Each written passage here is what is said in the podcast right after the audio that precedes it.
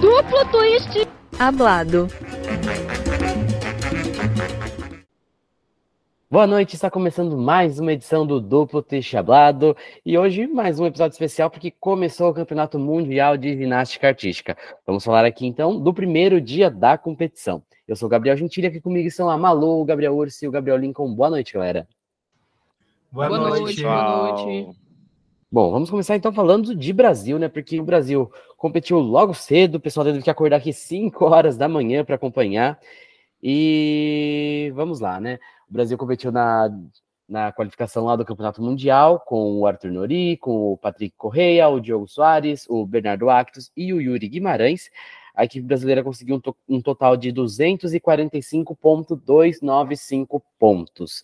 É, foi uma pontuação próxima do que a gente conseguiu no Mundial do ano passado, onde o Brasil terminou na sétima colocação, mas em. É, tem um pequeno porém aí que vários outros países estão melhorando as suas notas, né? Então isso está um pouco mais complicado para o Brasil ali na classificação. É, hoje o Brasil terminou em décimo lugar após 16 equipes já competiram. Lembrando que o top 12 se classificou para a Olimpíada. Então tá aí uma questão um pouco complicada aí essa questão da, das vagas da vaga olímpica para a equipe brasileira, né? É, do que é, amanhã a gente vai ter algumas equipes fortes aí competindo, como Itália, como a Suíça, a Coreia do Sul, que foi finalista no passado também. Então está um pouco ameaçada a vaga do Brasil, né? É... Primeiro, então, para a gente começar aqui o debate, queria que vamos falar assim, o geral, né? O que, o que vocês acharam da competição dos brasileiros? Bom, eu achei que eles fizeram uma competição bem digna, assim, dentro das possibilidades. É, não era a nossa equipe mais forte, né? Porque a gente estava sem o Caio e sem o Zanetti também, que acabou ficando gripado lá, não pôde competir, foi substituído. Então, acho que dentro das possibilidades, dentro do que, que eles tinham, os meninos fizeram um excelente papel, fizeram a parte deles. A gente conseguiu fazer, assim, uma competição é, passando bem pelos aparelhos mesmo, né? Não teve nenhum erro muito grave, não teve quedas e tal. Então, dentro das possibilidades, eles fizeram uma boa competição. A questão é que, será que essa boa competição vai ser o suficiente? Né, a gente ainda tem algumas equipes para competir amanhã, e estão ali né, na cola para passar o Brasil. A gente é, só, só mais dois países podem passar o Brasil, né, para a gente conseguir essa vaga. E tem mais de uns cinco ali que são candidatos, né, a, a passar o Brasil. Então, assim, eles fizeram a parte deles, mas eu acho que vai, vai ficar complicado, tipo, para conseguir essa vaga. É, eu acho que, enfim, a gente não, sabe tanto assim de ginástica masculina, mas acompanhando, a gente não, né? Eu e mais alguns aqui do grupo. É, mas assim, olhando essa história assim recente do time do Brasil e a chance de classificação, eu acho que com a perda do Caio, a comunidade de ginástica já estava muito de cabeça para baixo, algumas pessoas acreditavam, outras já estavam questionando, só que foi muito legal de ver que a equipe brasileira, mesmo com mais uma baixa que foi a do Zanetti, conseguiu pelo menos enfim, não estamos, não sabemos o que vai acontecer, mas trouxe uma possibilidade, né? Eu acho que só do fato da gente ter ficado hoje de manhã muito confiante, muito animado, com uma nota que foi muito próxima da nota que a gente tirou no ano passado, é, com um time mais completo, é, eu acho que isso já é uma, um motivo de comemoração. Eu acho que também outro motivo é que o Brasil teve a segunda maior nota na barra fixa e no salto, sendo que tem equipes fortíssimas que passaram nesses aparelhos, então eu acho que muito parabéns, até porque é a renovação do nosso time, né? Então, saber que tem alguns aparelhos, a gente já tem notas importantes dessa nova geração, eu acho que é um, um sinal positivo olhando para o futuro, independentemente de classificação, porque a gente sabe que eles ainda têm muito pela frente. Só um pequeno gancho que aproveitar que você comentou, né, dessa nova geração. Foi muito legal a gente ver, por exemplo, o Bernardo e o Patrick que competiram pela primeira vez em um campeonato mundial e competiram bem, né? Seguraram ali a barra. É... No, no, a ideia não foi fazer um trocadilho aqui, mas, mas competiram bem ali. É, uma pena, por exemplo, o caso do, do Bernardo nas paralelas, que estava fazendo uma série boa e acabou tendo uma queda ali, que é, poderia ter dado uma nota ainda melhor para o Brasil, né? Mas, no geral, assim, fizeram uma boa competição assim para um primeiro campeonato mundial, os dois. É, essa questão da renovação, é, eu não sei se é algo exatamente para a gente elogiar, sabe? Porque eles foram lá e fizeram a, a parte deles, fizeram o que eles podiam fazer no momento, mas eu também começo a me questionar, tipo assim, se a gente conseguia antes classificar a equipe, a gente classificou em 2016 para 2020, assim, com uma certa tranquilidade, e agora a gente está perdendo os nossos atletas que são um pouco mais velhos e os, os atletas mais novos ainda não estão dando conta. Tipo assim, pode ser que eles melhorem para o futuro, para as próximas competições, para os próximos ciclos, mas eu não sei se é algo para a gente elogiar, sabe? Porque se a renovação tivesse sendo feita da forma correta e, tipo assim, da forma eficiente, é, mesmo com atletas mais novos, se a gente tivesse perdido o Caio, o Zanetti ou até o Nori, é, a gente poderia conseguir essa vaga aí, se tivesse né, uma renovação linear e tal. Eu sei que isso depende de vários fatores, tipo, não é só, ah, o menino, o, ginasta é preguiçoso. Não é isso que eu tô falando, gente. Eu sei que isso depende de muitas coisas mas essas muitas coisas deveriam ter acontecido para que a gente conseguisse assim ter uma renovação um pouquinho melhor, sabe, para a gente não ter que depender tanto desses atletas mais velhos. É, só fazendo um pequeno contraponto aí, eu acho que exatamente uma questão que acho que talvez pegou um pouco mais nisso é a questão de que não era o plano A, né? O plano A do Brasil não era esse. É, tem aquela era questão que, se, é, exatamente. Então vamos supor assim, o Bernardo e o Patrick chegaram de última hora ali para entrar no lugar do Zanetti e também do Tomás, né? A gente não acabou não citando ele, que é um cara também que é um ótimo generalista, poderia ter agregado bastante para a equipe hoje, se ele tivesse apto a competir. Então, é foi aquela coisa, tipo, tem, às vezes pode ser que se eles fossem o plano A, talvez eles estivessem numa condição melhor quando chegasse no Mundial e teriam um desempenho ainda melhor, né? Isso, sei lá, enfim pensamentos aí. É, eu acho que da provocação. Assim, deu muita coisa errada pro, pro Brasil, né? Uhum. a gente uhum. perdeu aí dois dos nossos três melhores atletas, né? Ficou aí o. Assim, o, o, os top 3 né, dos nossos melhores atletas são Caio, Nori e Zanetti. E ficou só o Nori para poder competir, que competiu muito bem e tal. Mas, de qualquer forma, é, a gente poderia ter um plano B, sabe? É, é ah, não adianta a gente ficar aqui explicando. Você está tipo, caindo em contradição da sua Copa a... Rapidão, amiga. O que está acontecendo, por exemplo, só vou fazer um, um, comparativo aqui com a Alemanha e com a Bélgica no feminino. Eles têm, tipo assim, pouquíssimas ginastas e quando machuca alguém, eles ficam sem ninguém. É o que aconteceu com o Brasil feminino em 2019 também. A gente machucou, a gente teve que competir com com a Letícia Costa, que nem, nem tava treinando mais. A gente machucou, tipo, uma ginasta da nossa equipe, no caso, né? A Letícia Costa teve que voltar às pressas para poder competir no Mundial. Então, tipo assim, é, a gente podia ter um, um, plano B, sabe, melhor. É, eu acho que. Eu não sabia que eu ia sentir tanto, não, essa, é, essa evolução das outras equipes, né? Não, não o caso do Brasil, não não o desempenho do Brasil, mas a melhora das outras equipes, né? Porque se fosse só o desempenho do Brasil, eu acho que a gente até conseguiria classificar de forma mais até mais fácil, né? Mas as outras equipes evoluíram muito do ano passado para cá. É, e assim, são duas perdas que qualquer equipe do mundo sentiria falta. São atletas top de linha. Não são atletas que a gente simplesmente é, é, acha por aí por um plano B somente, né? É, a gente já fala muito disso, dessa renovação, tanto do masculino quanto do feminino, é, que a gente podia realmente ter um plano B sempre, que a gente tem que olhar mais para o pessoal da base e fazer, sim, essa renovação de forma mais linear. É, mas eu não acho que seria o momento de cobrar isso agora, entendeu? Porque é, é uma coisa que demora a ser feita, não é uma coisa que é imediata, é uma coisa de um ciclo, eu diria é, seria uma coisa para a gente prestar atenção no, no, próximo ciclo, por exemplo, e não vacilar mais dessa forma. É, eu concordo, acho que agora. Amigo. Eu não, concordo. Acho... Eu, não, rapidão, é, desculpa te interromper, mas eu só concordo que, tipo assim, é uma coisa que é uma coisa a longo prazo, e justamente por isso que não é culpa dos meninos, porque né, tem, os meninos fizeram a parte deles, eu estou frisando isso mas outras coisas poderiam ser, ter sido feitas, é, ou talvez assim, no caso tive, é, de ter até mais meninos ali para poder ter mais opções.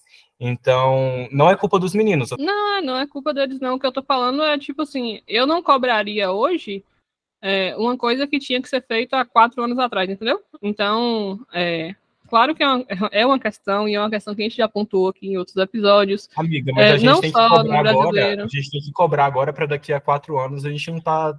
Eu sei, amigo. o, o, que eu, o que eu tô te falando é que, tipo assim, a falta de um plano B hoje não foi. É, não foi o fator determinante, entendeu? Acho que essas duas pessoas que faltaram, tanto o quanto o Caio, fariam falta em qualquer equipe, em qualquer momento.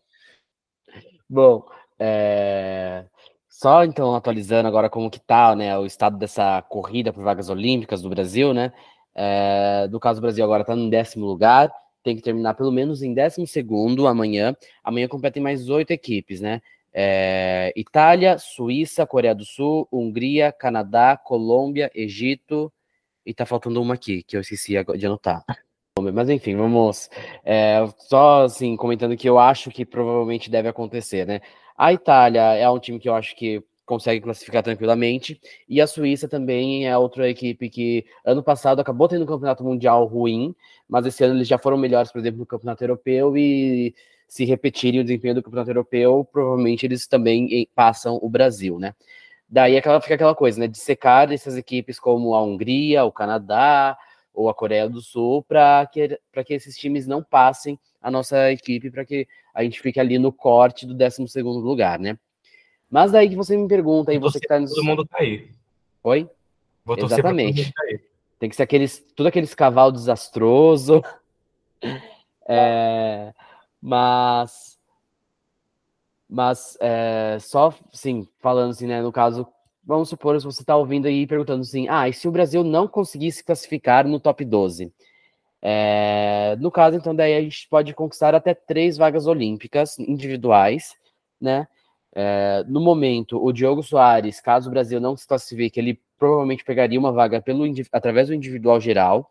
Ele estaria ali, são oito vagas que tem para atletas de países que não se classificaram. É, ele no momento estaria ali na quarta vaga, então está numa zona ali segura para garantir a classificação caso o Brasil não pegue a vaga de equipe. O Brasil também pode conseguir uma segunda vaga individual. Essa, no caso, seria uma vaga para o país, não é para um ginasta específico. Caso o Brasil ficar em 13º ou 14º ou 15º lugar. Então, aí essa vaga vai para a CBG, ano que vem ali, quando chegar mais perto da Olimpíada, a CBG decide quem ela convoca para essa vaga. E uma terceira possibilidade que a gente pode ter também nesse campeonato mundial é o Arthur Nori na barra fixa. Ele, no momento, ele está na zona de classificação para a final do aparelho, ele está em sétimo lugar. Tem ainda alguns atletas bons que vão competir amanhã? Tem, mas vamos ver, né? Pode ser que eventualmente ele consiga a classificação, né? Daí no momento, é, daí no caso é uma vaga apenas no aparelho, e daí teria tanto ele como o Tim Sirbic da Croácia também na final. Os dois ali estão na zona de classificação. Provavelmente ele. E um menino os... do Cazaquistão também, amigo. Ah, o, no caso, o do Cazaquistão, ele tá pegando vaga no individual geral.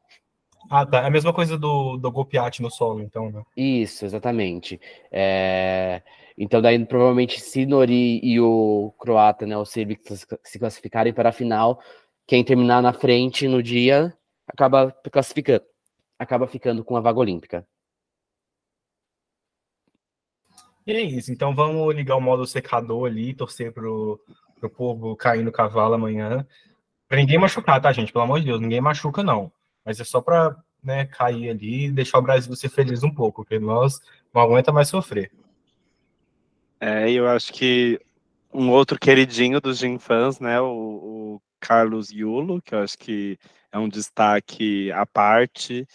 Infelizmente, teve, enfim, caiu zerou o primeiro salto dele, que foi contabilizado na nota do individual geral, então ele não vai conseguir a vaga por aí. E ele consegue essa vaga no Mundial se ele ganhar a final de solo, né? É isso? No caso, não precisa ele ganhar. Não precisa, ele, não precisa ele tem que ser o melhor porque... que ele ainda não tem vaga. Ah, é isso. É, porque o Dogopiat então vamos torcer. Dele, mas o Dogopiat vai conquistar a vaga pelo individual geral. Então, no momento, uh, o Yulo está em terceiro no solo, mas em primeiro está o Dogo Piatti, em segundo está um cara dos Estados Unidos, que os Estados Unidos vai conseguir a vaga por equipe. Então, se ninguém passar o Yulo, é, ninguém entrar na final, ou se ele conseguir ficar na frente na final, é, ele vai para Paris. E ele fez um solo mais simples, né, nessa competição do que ele consegue apresentar e já ficou com a melhor nota que ele precisaria tirar. Então, talvez ele mantenha essa estratégia. Vamos ver o que vai vir por aí. Mas talvez ele também queira o ouro no Mundial. E agora, falando de atletas de fora do Brasil ainda, é, acho que é legal falar uma coisa que aconteceu hoje, que o atual campeão olímpico e mundial do individual geral é, ficou ali fora da zona de classificação do, do individual geral para a final, né? Ele é japonês e ele acabou ficando em terceiro lugar, né? Só que tem outros dois japoneses na frente dele. Então, ao que tudo indica, ele não está classificado para a final. É, saiu alguns rumores ali no Twitter de que é. outros, outros atletas do Japão iam um dos dois ia dar a vaga para ele, né? Para ele poder No caso, não é rumor. É, saiu um comunicado da Federação Japonesa de Ginástica. É, parece que assim, eles já, quando eles decidiram fazer. É, quando eles decidiram fazer o. Como que fala? Colocar três atletas para fazer individual geral, é, eles decidiram, combinaram ali já o esquema, assim, não, beleza, o Hashimoto vai ganhar a vaga no individual geral, assim, a não ser que, tipo, acontecesse um caso como o do Yulo ali, e daí o outro ali, que, for, o, que fosse melhor, sem ser o Hashimoto, pegava a segunda vaga do Japão. Então já tá pré-combinado ali, eles vão fazer a troca ali no dia da final. É, Nossa, que delícia competir assim, né? Já tem um. e, tipo, eu só achei muito bizarro, porque né, ele é o cara e tal. E foi surpresa para mim de ter ficado de fora. Acho que ele, ele caiu do cavalo, se não me engano. E aí acabou ficando de fora, né, da, da final. Mas vai ficar de dentro. É, e no caso aí o Japão com seus três, três generalistas ali tirando boas notas e também com os, os outros atletas ali também conseguindo boas pontuações, é, saiu disparado ali na disputa por equipe, está em primeiro lugar com 258 pontos, ponto 228, é, já estão classificados na Olimpíada, né? já tinham pegado a vaga no ano passado e despontam aí como favoritos para a, para a medalha de ouro na final por equipes, principalmente porque a China, que acho que no papel ali seria a principal adversária do Japão, a China não está muito bem, não, né? A China, é, como a gente tem comentado, está com uma equipe B, né? Porque está tendo jogos asiáticos, eles mandaram os seus principais atletas, no caso do masculino, é, e também alguns do feminino, eles colocaram seu time A lá nos Jogos Asiáticos. E esse time B da China tá com uma estratégia meio doida, assim, de. É, teve alguns aparelhos que eles colocaram só três atletas mesmo hoje para conseguir nota, inclusive acabaram contando com uma nota 10 do cavalo por causa disso. E não foi tão bom assim o dia da China. Inclusive a rotação de salto da China foi tipo aquela a final feminina de Tóquio, que as chinesas tudo derreteram no salto. O masculino hoje uhum. fez igual. É, gente. Falando em outras equipes, gostaria aqui de deixar uma nota de repúdio pública do DTH contra a equipe da Holanda, porque eu achei eles uns insuportáveis, que eles ficavam gritando, uns machos que ficavam gritando. Ah, eu achei péssima atitude, muito agressivos. Enfim, não gostei do tom dos holandeses. É, até porque eles passaram os brasileiros, então eu tava um pouco bravo com eles. Não, e falando assim também, né, de. No caso, acho que foi uma sensação que depois que o Brasil passou, a gente começou, né, ligou o secador, assim, foi secando todo mundo, né? No caso com a Holanda não deu certo, mas um que deu muito certo foi contra, foi contra a Bélgica, que a Bélgica tava ali, tava precisando, assim, fazer, tava em, ali tirando notas muito parecidas com a do Brasil, ali na maioria dos aparelhos, chegou no final do salto e eles precisavam, assim, só acertar salto, assim, tirar uma nota básica, tirar um 13.9, sabe? E daí, do nada, assim, os dois últimos caras foram saltar, erraram tudo, tiraram nota super baixa, assim, e ficaram atrás do Brasil, provavelmente vão perder a vaga olímpica também. É, gente, falando mais de derrotas, vamos falar de Austrália também, né? Que teve todo aquele bafafá que não levaram Thorpe, né, que no fim acabou indo como correspondente, né, nosso querido é, colega, né, de, de, cobertura de ginástica, Thorpe, tá lá cobrindo e os meninos foram muito mal, né, eu acho que a estratégia, na verdade, da Austrália foi, se eu não me engano, eles só fizeram duas, só, só dois meninos passaram pelo solo, foi tentar conseguir as vagas e, enfim, finais por aparelhos e pelo individual geral, mas não deu certo, né? Aparentemente, eu estava vendo um tweet que é, são poucas chances, e ele tweetou... Pegaram nenhuma final. Pois bem, então realmente...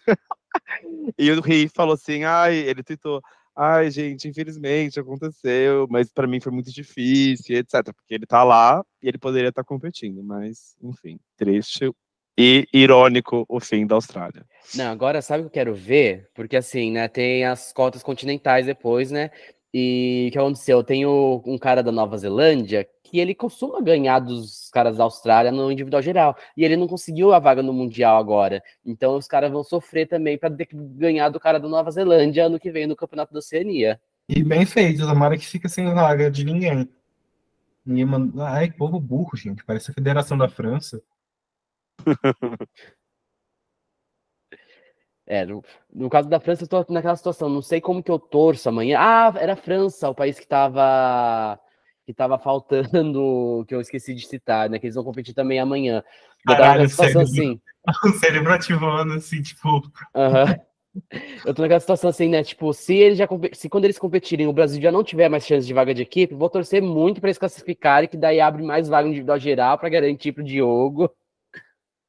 Acho que também mais uma menção, assim, que para citar, né, é, na disputa por medalhas depois, uma coisa interessante para a gente ficar de olho é a disputa ali entre Estados Unidos e Grã-Bretanha, né, que é, a gente tinha comentado na prévia ali que devem ser os dois países que briguem pelo bronze, talvez os dois briguem pela prata, agora com a China não estando tão, tão bem assim, né, mas é, geralmente a, a Grã-Bretanha, assim, nos últimos anos estava tendo a vantagem aí nesse confronto, mas os Estados Unidos foi muito bem hoje, competiu super bem, ficou na frente dos britânicos. Os britânicos, inclusive, que, nossa, tinham os caras saltando saltos super dificílimos, caíram tudo, acabaram perdendo bastante nota ali no salto, mas os americanos ali fizeram uma boa é, campanha hoje, estão com um nível legal para brigar por essa medalha por equipes aí, que faz bastante tempo que os Estados Unidos não ganha.